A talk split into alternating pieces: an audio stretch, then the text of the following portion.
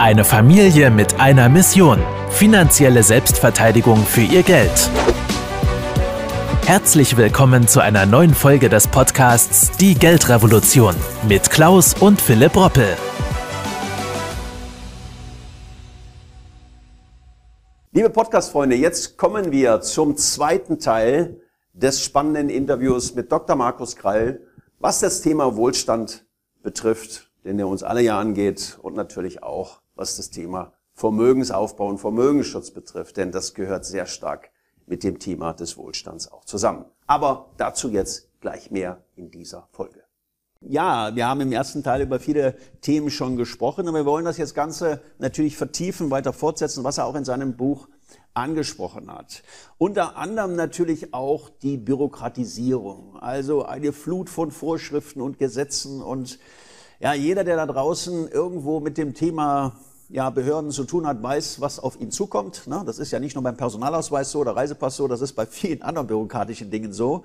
Und da ist mir aufgefallen, in Ihrem Buch schreiben Sie zum Beispiel, dass die ganze Bauwirtschaft, ja, äh, letztendlich also äh, roundabout zigtausende neue, 15.000, so 15.000, das kann man ja zigtausende, neue Gesetze, Regulierungen und Verordnungen alleine in der EU äh, seit 2000 geschaffen hat. Und äh, wenn ich mir dann vorstelle, jetzt kommt noch der Klimawandel oder die Diskussionen über den Klimawandel mit neuen Vorschriften, ähm, wie beurteilen Sie da jetzt letztendlich auch die Entwicklung für den Wohlstand der Menschen in Deutschland, auch was die Freiheit betrifft, die wir ja eigentlich erhalten wollen oder sollten? Äh, wo geht da die Reise hin? Ist überhaupt Wohnen noch äh, langfristig gesehen ein Gut, was man sich leisten kann und sollte?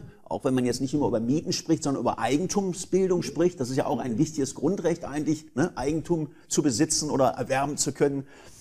Lass uns da mal ein bisschen konkreter drüber sprechen. Ja, also Winston Churchill hat mal gesagt, wer 10.000 Vorschriften erlässt, zerstört jede Achtung für das Gesetz. Und jetzt übertreffen wir diese Zahl allein bei den Bauvorschriften in Europa in den letzten Jahren um den Faktor 1,5. Nur die Bauvorschriften. Und wenn Sie sich die Dynamik dessen anschauen, das bedeutet also, Sie haben so ungefähr äh, 700 neue Gesetze pro Jahr, macht zwei am Tag und zwar pro Kalendertag oder drei pro Werktag. Drei neue Gesetze pro Werktag im Baubereich, ja, die, mit, mit denen Sie sich auseinandersetzen müssen. Die kann gar kein Mensch mehr alle wissen und kennen.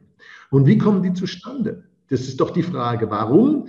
Warum entsteht so eine Flut an Gesetzen? Die Überschriften, die darüber hängen, die sind immer edel und gut. Brandschutz und Sicherheit und ich weiß nicht was. Die Wahrheit ist viel profaner. Die Wahrheit ist, irgendeine Lobbymaschine wird in Brüssel in Gang gesetzt, wo jemand Abgeordnete und Entscheidungsträger der Brüsseler Bürokratie äh, zum Essen einlädt und sonst wie unterhält äh, mit irgendwelchen Perks und die dann davon überzeugt, dass es ein Problem gibt, das nur ein Produkt lösen kann, nämlich das Produkt, das derjenige herstellt, der da gerade das Entertainment bezahlt.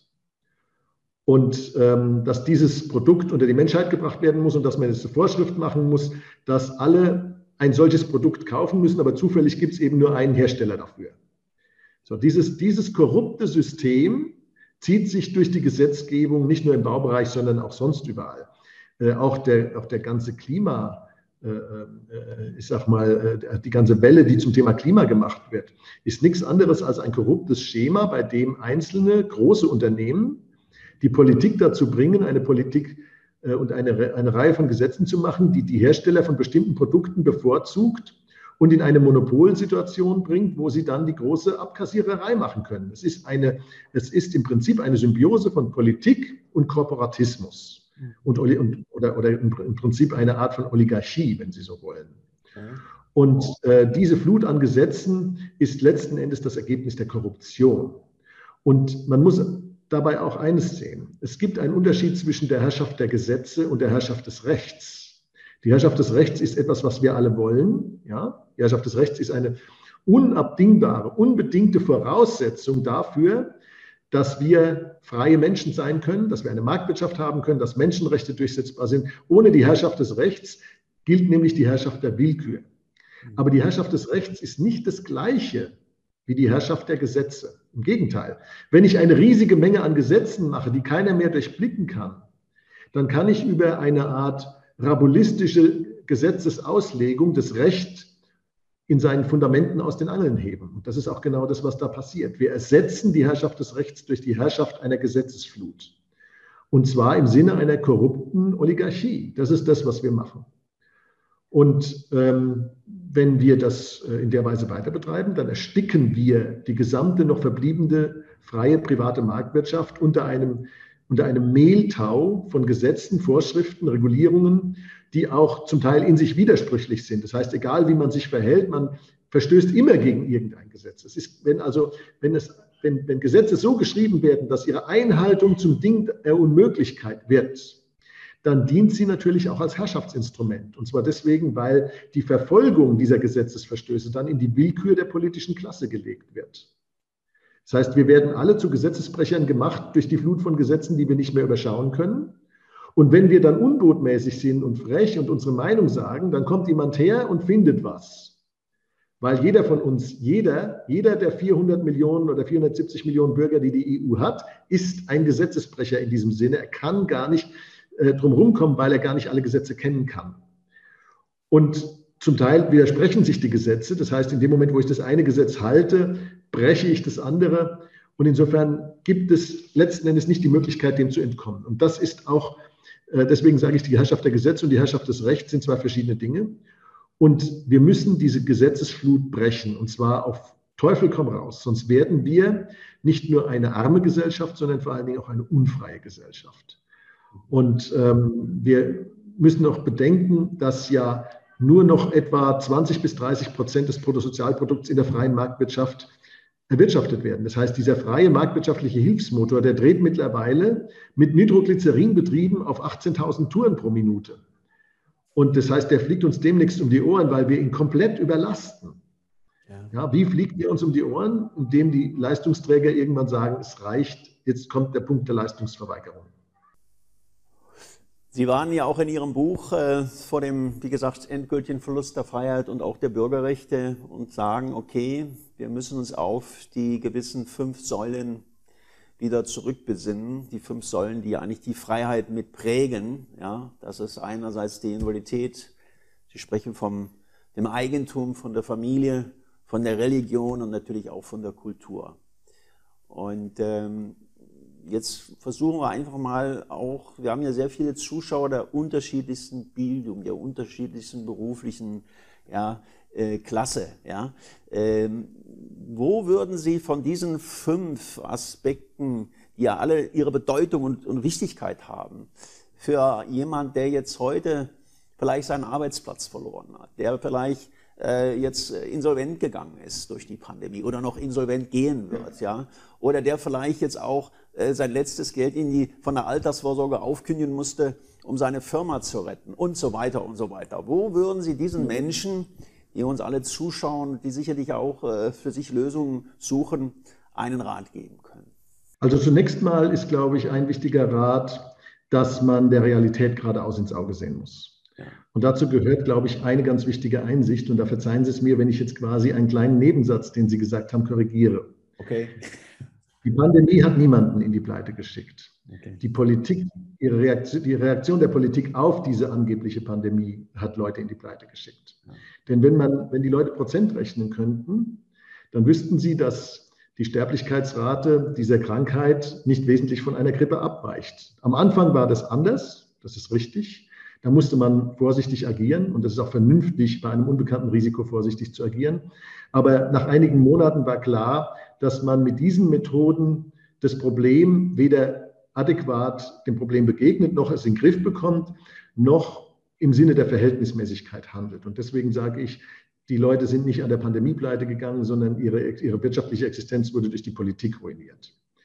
Ähm, und das ist, glaube ich, eine wichtige Einsicht. Und zwar deswegen, weil nach vorne gerichtet wir lernen müssen, dass unsere politische Reaktion auf auch große Probleme, und am Anfang war dies ein großes Problem, und ich glaube, die Vorsicht an der Bahnsteigkante war gerechtfertigt. Das muss sich auch keiner vorwerfen lassen, dass er sagt, Jetzt müssen wir erst mal schauen, was da passiert. Das werfe auch ich nicht der Politik vor.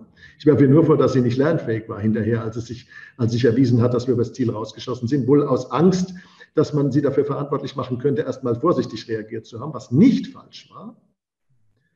Aber ähm, das ist mal das allererste. Das zweite ist, wir können die Fehler der Vergangenheit nicht ungeschehen machen.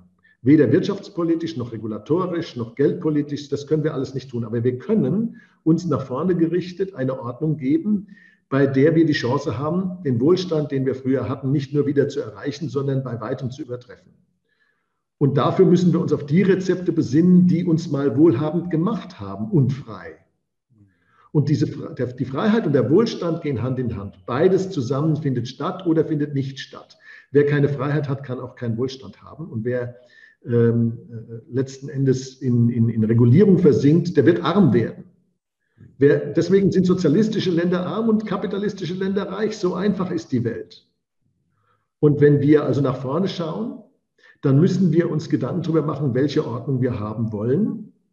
Und wenn wir eine Ordnung etablieren, bei der sich Leistung wieder lohnt, bei der die Grundwerte einer freien Zivilisation wieder zur Geltung kommen, und Sie haben sie ja gerade genannt, Individualität, Eigentum, Familie, Religion und Kultur, das sind die, die tragenden Säulen einer, einer abendländischen zivilisatorischen Ordnung, die extrem erfolgreich war in der Vergangenheit und dies auch wieder werden kann, dann müssen wir als einzelne Bürger müssen uns sagen, okay, bekomme ich diese Ordnung und wenn ich die bekomme, dann werde ich die Ärmel hochkrempeln und von vorne anfangen, notfalls.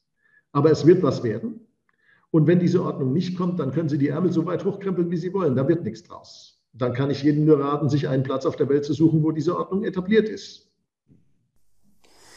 Ja, ähm, lass uns auch da jetzt mal einen kleinen Schlenker machen in die Thematik. Sie sind CEO auch bei die Gussa und äh, sind sicherlich auch ein Goldfreund, ich übrigens auch. Und äh, aber Gold, sagt man ja auch, regiert die Welt. Und gerade wenn wir Krisen haben, wenn wir vor großen Zeitwenden stehen, äh, die wir ja im Augenblick erleben, ja, weltweit, äh, dann ist natürlich die Sehnsucht der Menschen auch nach Sicherheit. Ne? Nach Sicherheit, nach einem Halt. Wo können Sie denn im Prinzip Ihr jetzt Erspartes, Ihr jetzt entsprechendes kleines oder großes Geld, kleines oder großes Vermögen besser positionieren?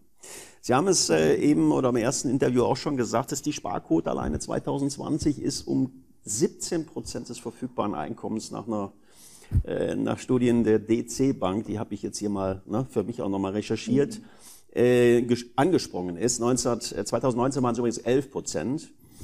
Und die Bundesbürger haben alleine 2020 rund 300 Milliarden auf die hohe Kante gelegt. Aber wir wissen, Sie und ich, wir beide wissen das, dass die Mehrheit dieser Bürger, die viel sparen von ihrem Einkommen, es da horten, ja, wo es im Prinzip auf Deutsch gesagt eigentlich gar keine äh, Zinsen mehr gibt oder außer Strafzinsen, Negativzinsen. Wir hatten im ersten Teil darüber gesprochen.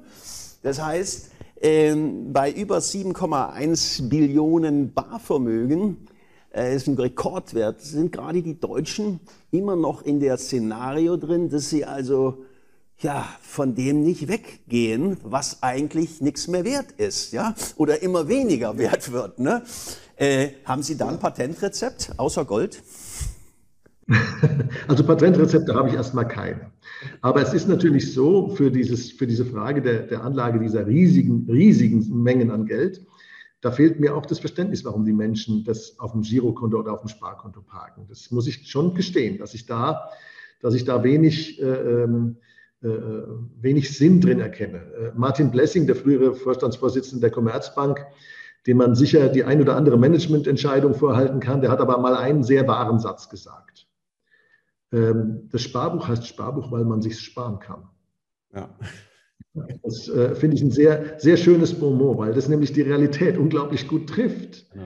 Ähm, die Menschen äh, sind sich, glaube ich, ähm, A, nicht über die Gefahren des Sparbuchs bewusst. Es wird ihnen ja, im Grunde genommen war das Sparbuch ja in der Nachkriegszeit auch die sicherste, unglaublich sichere Anlage. Die D-Mark war eine solide Währung.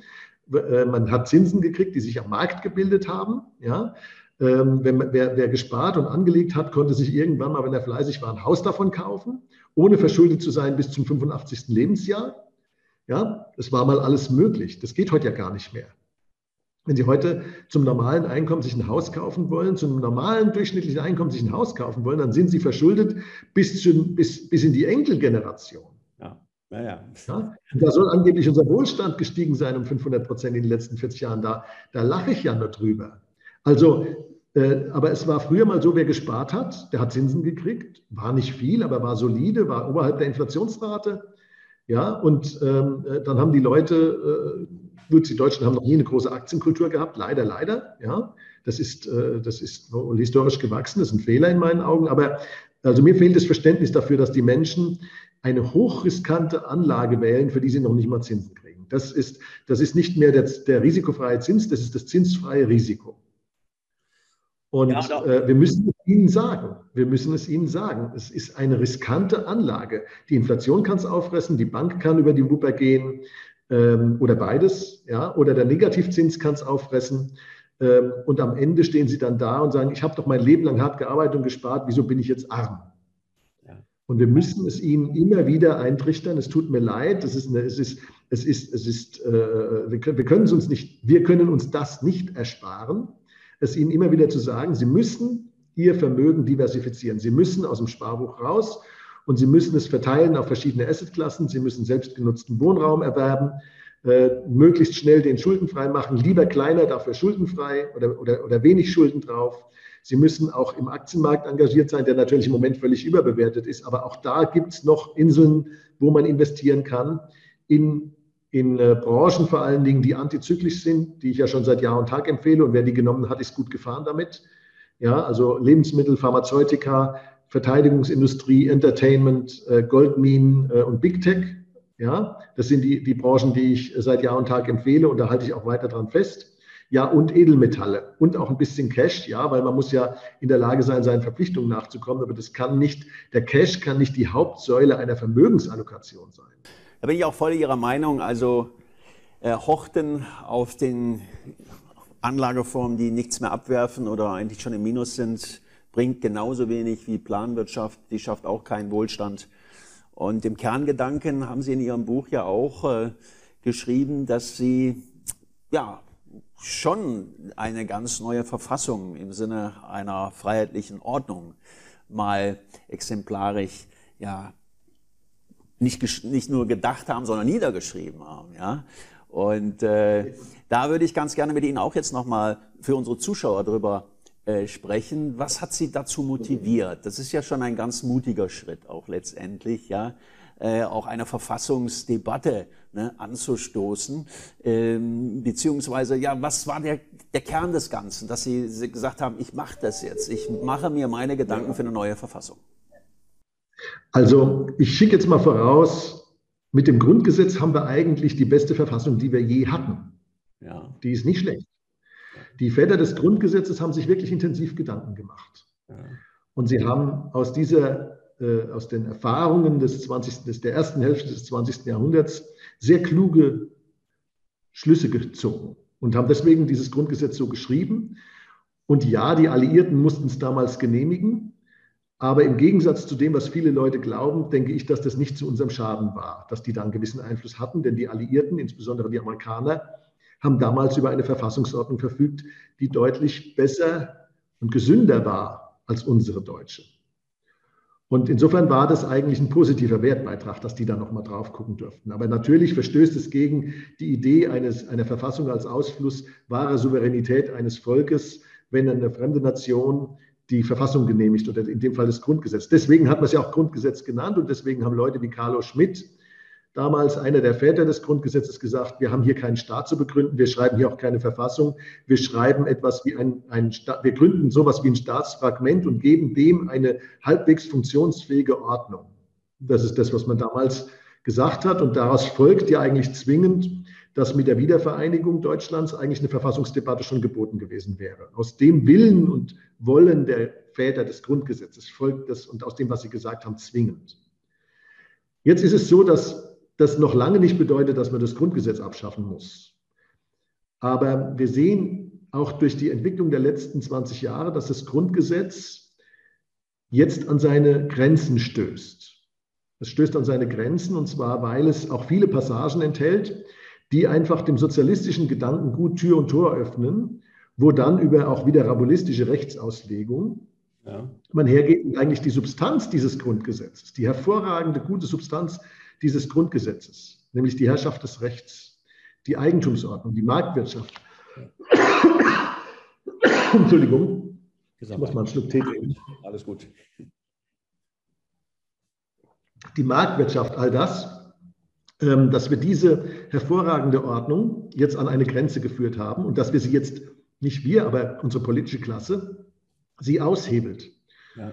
Und dieses Aushebeln erfolgt über die Aushöhlung der Eigentumsrechte, über die Aushöhlung der Bürgerrechte im Zuge dieser sogenannten Pandemie, über die Aushöhlung der marktwirtschaftlichen Ordnung, über, über Diskussionen über Enteignung und, und über Eingriffe in die Eigentumsrechte, die zwar nicht Enteignung sind, aber so weit in die Eigentumsrechte eingreifen, dass der Eigentümer mit seinem Eigentum gar nicht mehr machen kann, was ein Eigentümer normalerweise damit tun können sollte.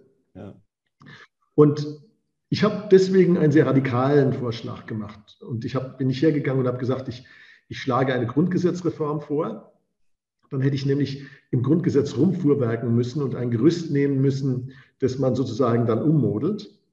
Und das wäre eine sehr unübersichtliche Arbeit geworden, fürchte ich. Mhm. Sondern ich habe eine andere Frage gestellt, gefragt, wenn wir auf den fünf Grundsäulen der Zivilisation eine freie Ordnung schaffen wollen, also Individualität, Eigentum und damit Marktwirtschaft, Familie, Religion und Kultur, wenn wir auf dieser Basis eine freie Zivilisation schaffen wollen und, und am Leben erhalten wollen, wie würde denn eigentlich eine synthetische Verfassung aussehen, die aber auf die Erfahrungen der Staatstheoretiker des 17., 18., 19. Jahrhunderts und auch der Gründer, äh, der, der, der Grundgesetzväter zurückgreift und dann erstmal die Frage unserer Bürger- und Grundrechte in den Mittelpunkt stellt was diese Bürger- und Grundrechte sind und wie sie zu verteidigen sind. Denn im Moment erleben wir ja eine politische Klasse außer Rand und Band, die sich echt einbildet.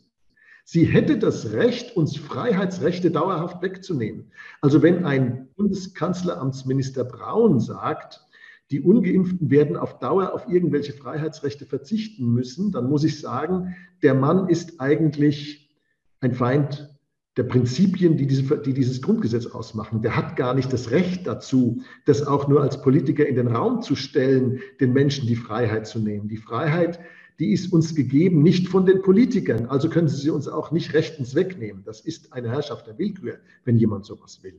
Mhm. Ja. Und deswegen habe ich erstmal einen Formulierungsvorschlag gemacht für die, Grund, also für, die, für, die, für die Grundrechte und die Bürgerrechte, die ersten 20 Artikel dieser, dieser Verfassung und diesen Grundrechtskatalog mit einem Artikel geschlossen, der da lautet, wer versucht, die außer Kraft zu setzen, geht lebenslänglich in den Knast. Ja. Und zwar deswegen, weil niemand das Recht hat, uns die Grundrechte wegzunehmen. Ja. Das gibt es einfach nicht, es kommt nicht in Frage. Genau. Ja?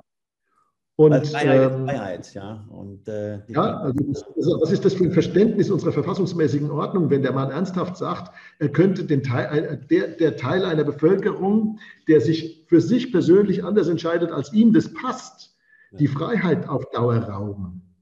Also das, das ist für mich ein Verfassungsverständnis und ein, und ein Rechtsstaatsverständnis, da stehe ich schüttelt mit dem Kopf davor. Aber unser Grundgesetz schützt uns nicht ausreichend davor. Deswegen an diesem Beispiel mal aufgezogen, habe ich äh, den Versuch unternommen, einen Entwurf zu machen. Dieser Entwurf wird natürlich, das weiß ich auch, nie Realität werden, aber er enthält Denkanstöße und das ist der Sinn der Sache. Er soll Denkanstöße enthalten, wie man über eine Reform und Weiterentwicklung und auch Stärkung unserer freiheitlich-demokratischen Grundordnung nachdenken kann, im Sinne dessen, was die Väter dieses Grundgesetzes eigentlich wollten, nämlich die Verteidigung unserer Bürgerrechte, die Sicherung der Rechte des Souveräns, die Sicherung der Demokratie, ähm, die Sicherung der Eigentumsrechte, die Sicherung der wohlstandsschaffenden Marktwirtschaft. Das waren alles die Anliegen damals. Und das müssen wir ja quasi wetterfester machen. Und die Anstöße, die ich, die Denkanstöße, die ich mit diesem Entwurf geben möchte, die habe ich halt darin zusammengefasst. Ja, dem kann ich nur beipflichten. Also viele Denkanstöße in diesem Buch, die ich nur jedem ans Herz legen kann, sich näher damit auseinanderzusetzen. Und damit meine ich natürlich alle, so wie Ludwig Erd auch mal gesagt hat, Wohlstand für alle, müssen wir einfach die finanzielle Bildung, die volkswirtschaftliche Bildung, die Bildung für Unternehmertum, für Freiheit, für den gesunden Kapitalismus ja, nach vorne bringen. Ja? Denn äh, wenn wir das nicht machen, wenn in unseren Schulen äh, ja, gewisse Themen überhaupt nicht mehr behandelt werden oder anders gesagt, äh, eigentlich unter den Tisch fallen. Ja, dann kommen wir natürlich in eine Situation, äh, die nicht Freiheit, sondern dann den Untergang bedeuten würde. Und äh, wir wissen ja aus der Geschichte, dass vieles in der Vergangenheit schon woanders passiert ist. Und wir müssen ja nicht aus den Fehlern, die damals schon gemacht worden sind, ne, wir die gleichen Fehler machen, sondern im Wesentlichen äh, aus Fehlern lernen. Ja, und man sagt ja auch, Erfahrung ist die Summe aller Fehler. Aber Sie und ich, wir beide wissen halt auch, dass viele Menschen sich zu oberflächlich mit allem ne, äh, beschäftigen oder vielleicht gar nicht tiefgründig mal hinterfragen, warum ist es eigentlich so? Wieso bin ich im Augenblick finanziell nicht gut aufgestellt? Warum habe ich zu wenig Vermögen? Warum zahle ich zu viel Steuern und Abgaben? Ne? Äh, das äh, kommt zwar jetzt nach und nach immer mehr durch bei vielen Menschen, ja, so nach und nach, äh, ähm, aber es ist eben noch nicht da, äh, wo, sie, wo es hoffentlich nicht hinkommt. Aber die Reise, in der wir im Augenblick noch drinstecken, äh, die ist ja noch nicht zu Ende. Und da müssen wir weiterschauen. Und jetzt äh, noch ein ganz wichtiges Thema, die Wahlen stehen vor der Türe. Ähm, und die Parteien stellen sich alle auf, ne? von links bis rechts. Und Sie wissen schon, ne? und äh, wenn man sich die Wahlprogramme ja. mal etwas näher anschaut, ähm, dann hat jede Partei und jeder Politiker oder zukünftige Kanzlerkandidatin oder Kanzlerkandidat zu seinen visionären Vorstellungen. Was ist aus Ihrer Situation äh, ja, davon zu halten, wenn wir jetzt nach vorne schauen und sagen, gut, wir wollen den Menschen Mut machen, wir wollen den Menschen auch Perspektive vermitteln, wir wollen den Menschen auch die Angst nehmen, ihre freie Meinung zu sagen, ja, und auch frei entscheiden zu können. Was muss Ihrer Meinung nach für alle Parteien, unabhängig, weil das Programm jetzt, ne, ja, Sie wissen schon, äh, angesprochen wird, müssen alle beherzigen? Also ich glaube, dass alle Parteien beherzigen müssen, dass Wohlstand nicht durch Verteilen entsteht. Ja. Wohlstand entsteht durch Marktwirtschaft und harte Arbeit und Ärmel hochkrempeln und durch sonst gar nichts. Genau. Und wenn die Parteien, egal, wenn die Sozialisten in allen Parteien das nicht langsam mal kapieren, dann sehe ich aber in der Tat wenig Grund für Optimismus. Jedenfalls im Sinne, dass wir die Großkrise abwenden können, die dann den Leuten diese Wahrheit wieder einhämmern wird. Ähm, man muss ja auch bedenken, dass alle ein bis zwei Generationen das halt nun mal leider so ist, dass die Leute auf die sozialistischen Parolen reinfallen. Das ist jetzt nur in Deutschland auch nicht das erste Mal und auch nicht das zweite Mal. Das wäre jetzt schon das dritte oder vierte Mal, dass sie auf sozialistische Parolen reinfallen. Ähm, weil nach eins, zwei Generationen wird das Gelernte halt wieder verlernt. Ja, weil die, diejenigen, die die Katastrophe des Sozialismus miterlebt haben, die sterben dann aus. Und diejenigen, die dann erzählen, es sei gar kein richtiger Sozialismus gewesen und jetzt würden sie alles viel besser machen, die rücken dann nach und verführen die Menschen auf diese Weise. Ja.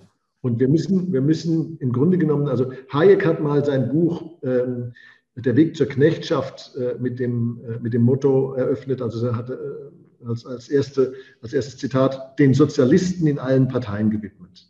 Ja? Ich glaube, wir müssen den Sozialisten in allen Parteien sagen, dass sie auf dem Irrweg sind. Und wir müssen den Marktwirtschaftlern, die es auch in allen Parteien oder jedenfalls fast allen Parteien gibt, sagen, dass sie endlich den Mund aufmachen müssen und aufhören, dem Zeitgeist nach dem Munde zu reden. Ja, der Zeitgeist ist sozialistisch markt- und, und, und planwirtschaftlich und interventionistisch und regulatorisch und bürokratisch, bevormundend, ähm, ja, intolerant, äh, denunziatorisch. Das ist der Zeitgeist. Wer diesem Zeitgeist nach dem Munde redet, der darf sich nicht wundern, wenn das rauskommt, wofür dieser Zeitgeist steht. Also müssen wir den Leuten sagen, macht den Mund auf. Und den Marktwirtschaftlern in allen Parteien müssen wir es am deutlichsten sagen, macht den Mund auf. Die müssen aufhören, Stromlinien, stromlinienförmig sich anzupassen und auf bessere Zeiten zu warten. Und Sie wissen ja, dass ich parteilos bin, das bleibe ich auch. Ich nehme auch, obwohl ich, es wird mir immer vorgehalten, dass ich mal bei einer bestimmten Partei Vorträge gehalten habe, obwohl ich bei fast allen Parteien schon Vorträge gehalten habe. Da berichtet dann keiner drüber. Aber der Grund dafür ist einfach, dass ich in alle Parteien versuche, freiheitliches Gedankengut reinzutragen, egal wer mich einlädt. Wenn mich die Linke einladen würde, würde ich da auch freiheitliches Gedankengut vertreten und würde mir auch nicht dann von irgendwelchen anderen Leuten vorhalten lassen, wie kannst du vor Linken sprechen? Ja? Aber natürlich ist es so, dass meine Ideen mehr liberal-konservativ sind als links sind. Das ist noch, kann ich nicht, kann ich nicht verleugnen. Ja, aber letzten Endes müssen wir den, den, den Bürgern sagen, orientiert euch mal äh, nicht nur an den Parteiprogrammen, sondern auch an den Leuten, was die sagen. Und wenn das nicht marktwirtschaftlich ist, sondern planwirtschaftlich, wenn das nicht freiheitlich ist, sondern bevormundend, dann wählt die nicht. Fragt nicht so sehr, wen ihr wählen sollt, sondern wen ihr nicht wählen könnt. Ja. Und dann das Ausschlussverfahren kann ein ganz gutes Prinzip sein, um die richtige Wahlentscheidung zu treffen. Ja, von daher schönes Schlusswort, Herr Dr. Krall. Lasst uns unsere Freiheit verteidigen. Jetzt anfangen, sofort, schon vor der Bundestagswahl und natürlich auch nach der Bundestagswahl. Denn das wird immer ein, ein, ein ganz wichtiger Pfad äh, und Wohlstandsweg äh, für uns sein. Denn wenn wir Wohlstand für alle wollen und die Freiheit erhalten wollen, dann müssen wir wie Sie eben so richtig schön gesagt haben, die Arme hochkrempeln. Wir müssen mal wieder ne, wirklich nach vorne. Wir müssen von dieser Bürokratie weg, von diesen äh, ja, unendlichen Subventionsmonstern, die dann im Endeffekt vielleicht dann doch wieder zurückgezahlt werden müssen und so weiter und so fort. Und von daher ein ganz, ganz herzliches Dank, lieber Dr. Krall, dass Sie bei uns waren. Ich ja. habe zu danken und äh, es hat großen Spaß gemacht. Gerne. Und für die, die es wirklich noch nicht gelesen haben, ich halte gerne noch meine Kamera äh, ist es wirklich lesenswert. Vor allen Dingen muss man es wahrscheinlich auch zwei, dreimal lesen. Ich habe es also jetzt schon zweimal gelesen und äh, da ist so viel Content drin, dass man da wirklich mal auch innerhalb, ja, vielleicht mal mit dem Freund oder Freundin oder mit dem Partner, Partner nochmal drüber spricht, diskutiert, ja. Denn letztendlich ist es ja auch ein Freiheitssymbol, dass wir darüber sprechen dürfen, ne, dass wir unsere Meinung sagen dürfen und die sollten wir uns in keinem Fall von niemandem verbieten. Ganz herzlichen Dank. Vielen Dank, dass Sie heute wieder mit dabei waren. Wenn Ihnen gefallen hat, was Sie gehört haben und Sie wissen wollen, ob wir auch Ihnen beim Aufbau und Schutz des eigenen Vermögens helfen können, dann besuchen Sie www.klaus-roppel.de/podcast und buchen Sie einen Termin zum kostenfreien Erstgespräch www.klaus-roppel.de/podcast. Die Veröffentlichung dieser Podcast-Folge der Geldrevolution richtet sich an Privatanleger, Selbstständige und Unternehmer. Im rechtlichen Sinne handelt es sich hierbei um eine Werbemitteilung und die wiedergegebenen Informationen sowie geäußerten Meinungen wurden mit großer Sorgfalt recherchiert. Die enthaltenen Informationen und Einschätzungen stellen keine individuelle Anlageberatung oder sonstige Empfehlung dar. Im Wandel der Zeit sind historische Wertentwicklungen kein Hinweis für zukünftige Renditen oder Ergebnisse. Die in dieser Podcast-Folge enthaltenen Inhalte im Rahmen der Finanzbildung dürfen ohne schriftliche Zustimmung unsererseits nicht weitergegeben und verwendet werden.